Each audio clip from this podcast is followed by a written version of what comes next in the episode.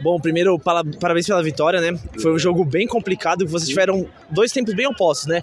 Então eu queria que você falasse pra gente o que, que fica de lição aí pro jeito moleque pra não sofrer desse jeito e controlar mais a partida.